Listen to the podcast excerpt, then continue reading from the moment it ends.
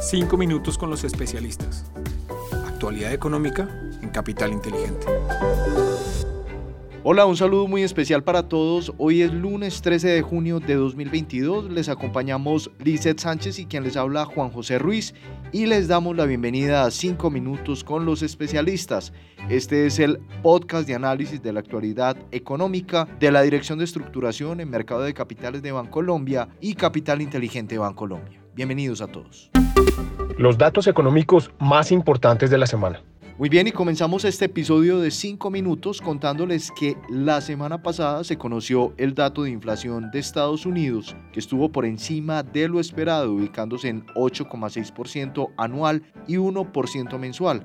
Esto generó fuertes correcciones en el mercado en una semana que de por sí fue volátil, en la que las noticias económicas afectaron el apetito por riesgo del mercado y causaron desvalorizaciones. Entre estas noticias destacamos que el Banco Central Europeo anunció que subirá sus tasas de interés en julio por primera vez en más de 10 años y elevó sus previsiones de inflación en la zona euro como consecuencia del conflicto en Ucrania. A nivel local, el índice de confianza del consumidor de Desarrollo se ubicó en menos 14,7% en mayo, como resultado de un incremento de 2,9% frente a abril, gracias a la mejora de las expectativas de los hogares. Durante esta semana, el martes se conocerán las ventas minoristas de Estados Unidos para mayo y el viernes la balanza comercial para Colombia durante abril.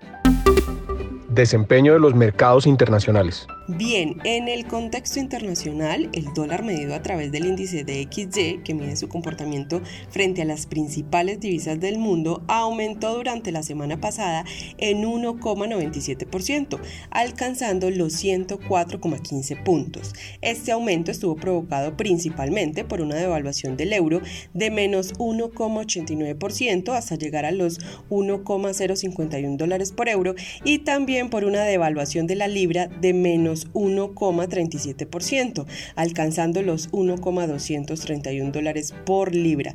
En cuanto a la renta variable internacional, les contamos que los principales mercados globales presentaron una desvalorización durante la última semana, con el Standard Poor's 500 reportando un retorno de menos 5,1% y el Stock 600 europeo de menos 3,9%. En la renta fija internacional, los tesoros de 10 años se ubicaron en 3,17%. Esto es una variación de 23 puntos básicos si lo comparamos con la semana inmediatamente anterior. Esto se debió a un dato de inflación que puede generar un tono más restrictivo por parte de la Reserva Federal en la dinámica de normalización de tasas de interés.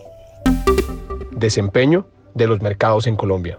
Les contamos que en el contexto local, el dólar frente al peso presentó un comportamiento alcista durante la semana pasada y terminó con un valor de cierre de 3.944 pesos, 4 centavos por dólar, es decir, 4,18% inferior al cierre del viernes 3 de junio. Esta fuerte devaluación del peso se dio en línea con la mayor aversión al riesgo de los mercados internacionales. La renta fija registró desvalorizaciones generalizadas en las curvas de testas a fija y VR en línea con el incremento de los tesoros americanos y la incertidumbre asociada a las elecciones presidenciales.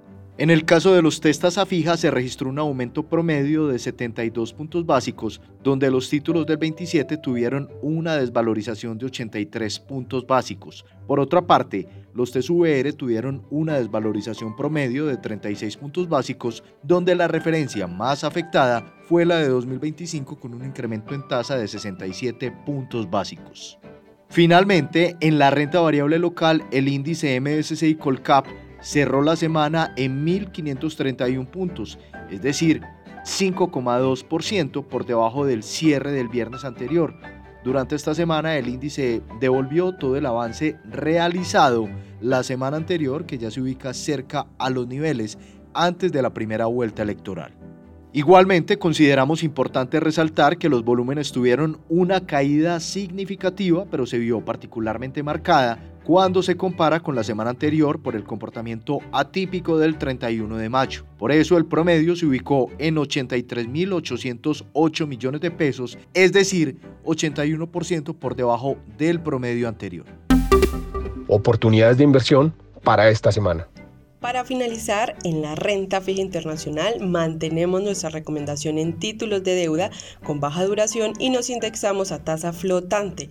Asimismo, seguimos viendo valor en títulos de deuda emergente donde los diferenciales de tasas de interés continúan siendo atractivos frente a su promedio histórico. Para la renta variable internacional seguimos con una posición neutral en el activo, es decir, estamos cautos ante los efectos que pueda traer una política monetaria muy restrictiva sobre las distintas economías a nivel global. No obstante, a pesar de los riesgos, reconocemos que existen regiones y categorías de la renta variable que pueden ofrecer valor. Es así como seguimos favoreciendo la región de Latinoamérica al ser una región sesgada hacia materias primas y Japón ante una política monetaria y fiscal expansiva. Por su parte, favorecemos el factor de valor y calidad de altos dividendos por sobre las compañías de crecimiento. A nivel local, continuamos con la recomendación de indexarse en papeles cortos como los TSVR con vencimiento en 2023 y mantenemos la perspectiva positiva sobre la renta fija colombiana en general. En cuanto al dólar, esperamos que este se cotice por encima de los 3.900 pesos durante esta semana con jornadas con una amplia volatilidad. Y por último, en cuanto al índice MSCI Colcap, una vez más reiteramos el entorno de volatilidad en el que se encuentra el mercado y consideramos que el índice puede mostrar jornadas en positivos, pero en términos generales reiteramos una postura de cautela en este entorno donde no se descartan desvalorizaciones adicionales.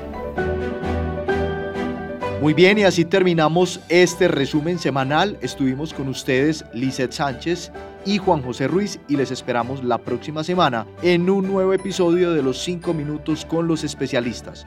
Una feliz semana para todos.